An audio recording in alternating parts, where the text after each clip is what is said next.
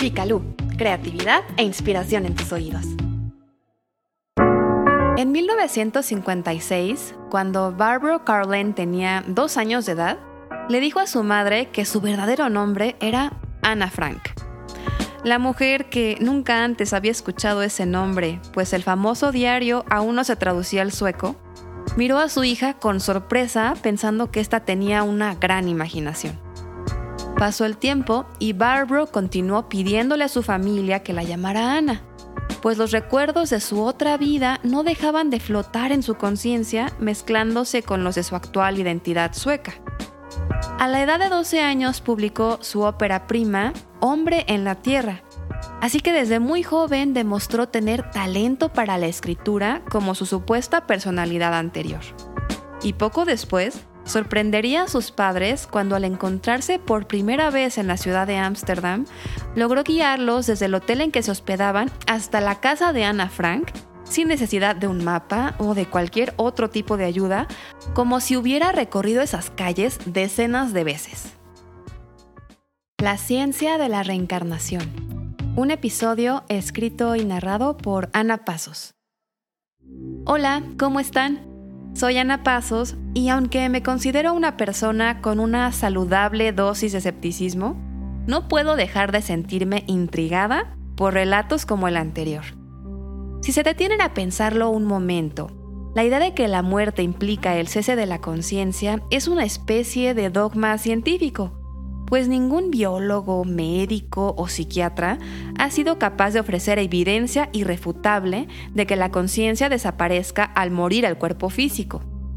Sin embargo, entre la comunidad científica aún impera una visión materialista de la realidad, según la cual no existe la vida después de la muerte porque la ciencia contemporánea está basada en la afirmación de que toda la realidad es material o física. Un argumento que, si me lo preguntan, además de obsoleto, es contrario al espíritu científico, que en lugar de llegar a conclusiones a priori, debe fundamentarse en la evidencia. Por eso, antes de emitir un juicio, es importante tomar en cuenta toda la evidencia disponible acerca de un tema, sin importar que ésta contradiga nuestras creencias o aquello que deseábamos demostrar. En el caso de la vida después de la muerte, existen dos fascinantes líneas de investigación que sugieren que el cese de nuestras funciones físicas no necesariamente significa el fin de nuestra conciencia. Una de ellas es la de las experiencias cercanas a la muerte, sobre la que por cierto publicamos un episodio, y la otra, la del análisis de los relatos de personas que dicen recordar sus vidas pasadas. Sobre esta última les platicaré en esta ocasión. La División de Estudios Perceptuales de la Universidad de Virginia en los Estados Unidos desafía el paradigma científico actual a través de investigaciones que han arrojado evidencia empírica de que la conciencia o la personalidad podrían sobrevivir a la muerte física. Esta división fue fundada por el bioquímico y psiquiatra canadiense Ian Stevenson, quien murió en 2007. Stevenson concebía los relatos de vidas pasadas como material digno de ser estudiado, pues en ellos podría encontrarse alguna clave para alcanzar una mejor comprensión de eso que llamamos conciencia, o incluso la prueba de que ésta es inmortal y se encarna en distintos cuerpos en su ir y venir al planeta Tierra. El Dr. Stevenson entrevistó a miles de niños de diferentes partes del mundo que decían tener recuerdos de vidas pasadas, y con el método propio de un detective y el rigor que caracteriza al quehacer científico, se dedicó a rastrear a las personalidades anteriores de los niños en cuestión. Sus hallazgos fueron tan notables que despertaron el interés de figuras de la talla de Carl Sagan, quien en su libro El mundo y sus demonios, la ciencia como una luz en la oscuridad, escribió que el fenómeno de la reencarnación merecía un estudio serio, por tener un fundamento experimental, aunque todavía dudoso.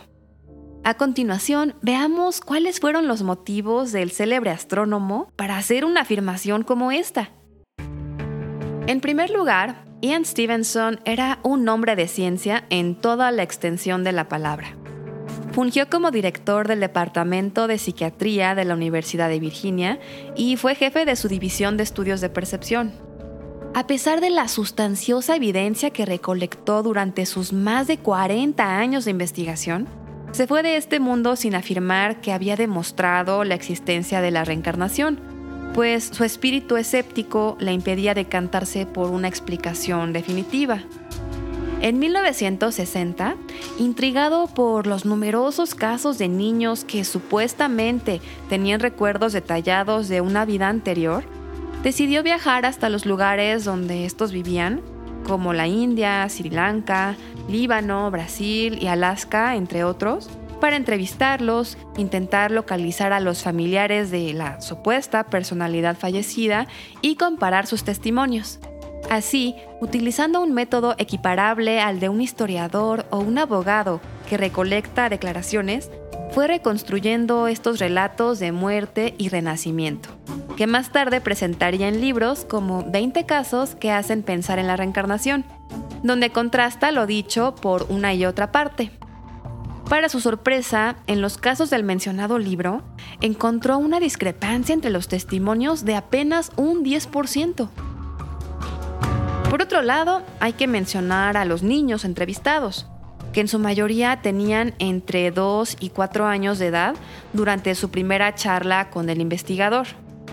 Stevenson constató que en muchas ocasiones, tan pronto comenzaban a hablar, los pequeños expresaban su desconcierto por encontrarse con personas que en realidad no eran sus padres, pues los suyos se llamaban de tal o cual manera y vivían en tal o cual poblado y también notó que repetían obsesivamente una serie de nombres que no significaban nada para su familia actual.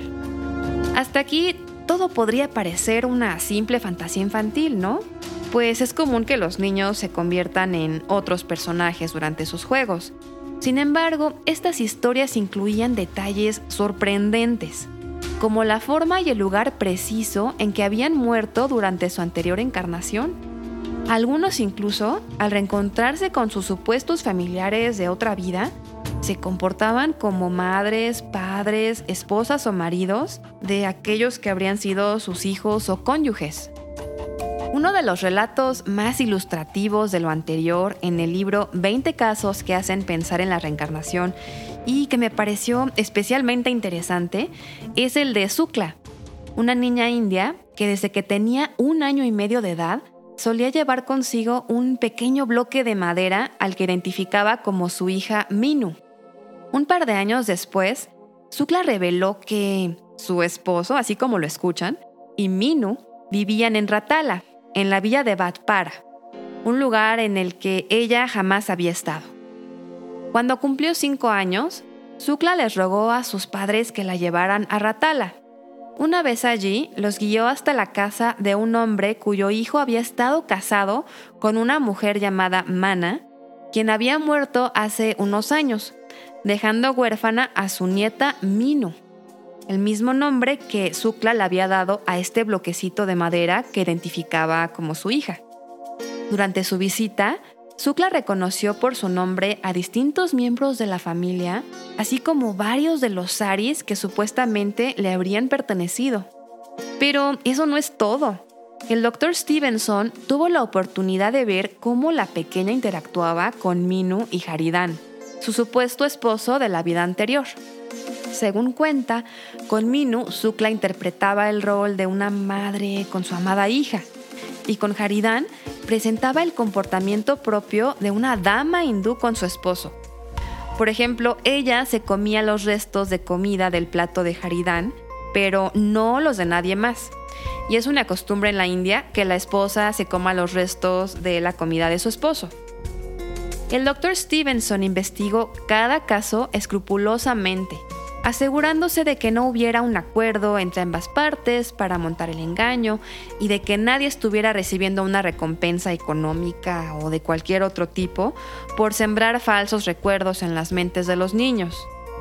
De los 2.500 casos que acumuló durante su carrera, descubrió varios fraudes y otros que no pudieron resolverse, ya que no logró localizar a los familiares de la persona fallecida pero la mitad de ellos apoyaba la teoría de la reencarnación, pues los niños tenían recuerdos concretos de una vida anterior que pudieron ser verificados sin mencionar el conocimiento geográfico que tenían de lugares que visitaban por primera vez y el hecho de que hubieran sido capaces de reconocer a familiares o amigos de la supuesta personalidad fallecida ante los sorprendidos ojos del investigador.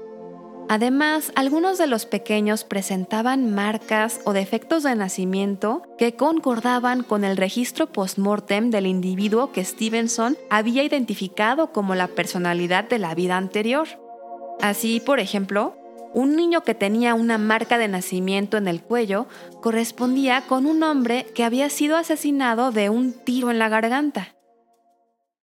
En lugar de terminar este episodio con una respuesta, Prefiero dejarlos con algunas reflexiones que los lleven a hacerse preguntas, a investigar y a formarse una opinión más informada sobre el tema. Primero, cabe mencionar que en los casos de fraude documentados por Ian Stevenson, la supuesta personalidad anterior correspondía a una figura célebre como Gandhi, que le traería cierta fama y fortuna a la familia del supuesto reencarnado, y no a personas comunes que incluso pertenecieron a una casta inferior a la que tenían o que en su otra vida realizaron acciones reprobables como matar o violar.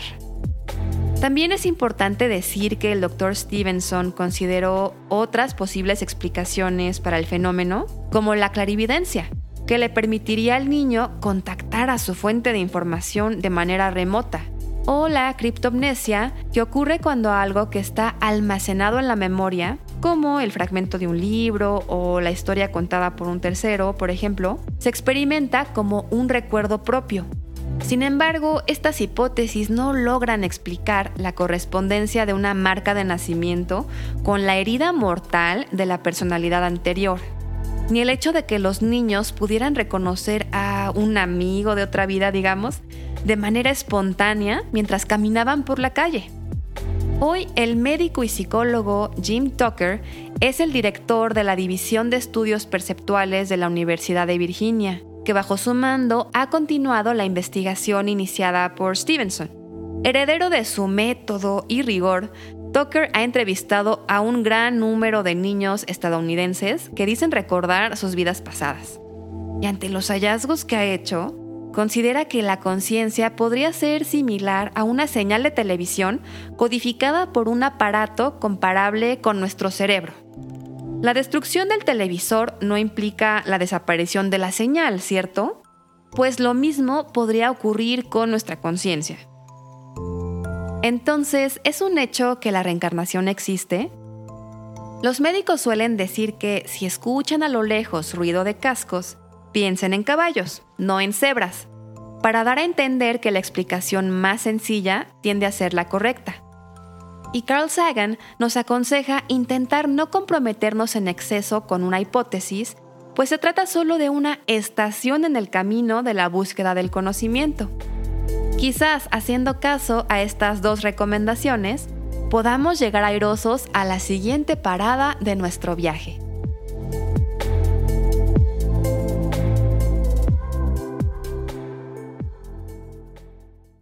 Antes de despedirme, los invito a visitar nuestro sitio vicalu.com, donde encontrarán un sinfín de artículos sobre creatividad e inspiración y también a seguirnos en nuestras redes sociales. En todas ellas pueden encontrarnos como arroba revista Vicalu con doble A. Y bueno, pues gracias por acompañarme hasta el final. Hasta la próxima.